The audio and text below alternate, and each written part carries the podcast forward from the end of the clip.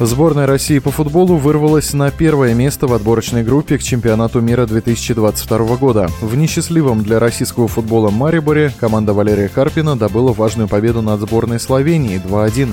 Итоги этой встречи прокомментировал бывший игрок сборных СССР и России, чемпион СССР в составе ЦСКА Дмитрий Галямин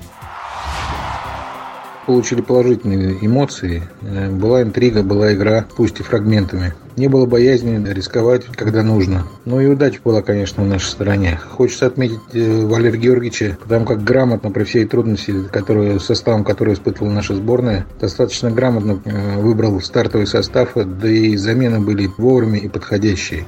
Против Словении российская команда показывала неплохой комбинационный футбол, правда, лишь эпизодами. Вопросы по содержанию игры сборной под руководством Валерия Карпина у специалистов, конечно, еще остаются, но при этом есть главное – результат. По мнению Дмитрия Галямина, именно итоговый счет сейчас важнее всего остального. На сегодня, я думаю, что все-таки самое главное – это победа, потому что нам всем нужно попадать на чемпионат мира, и сборная России. С учетом того, что еще и Хорватия сыграла ничью, имеет неплохие шансы для этого. Об итогах матча между сборными России и Словении мы говорили с бывшим футболистом сборных СССР и России, чемпионом СССР в составе ЦСКА Дмитрием Галяминым. Решающий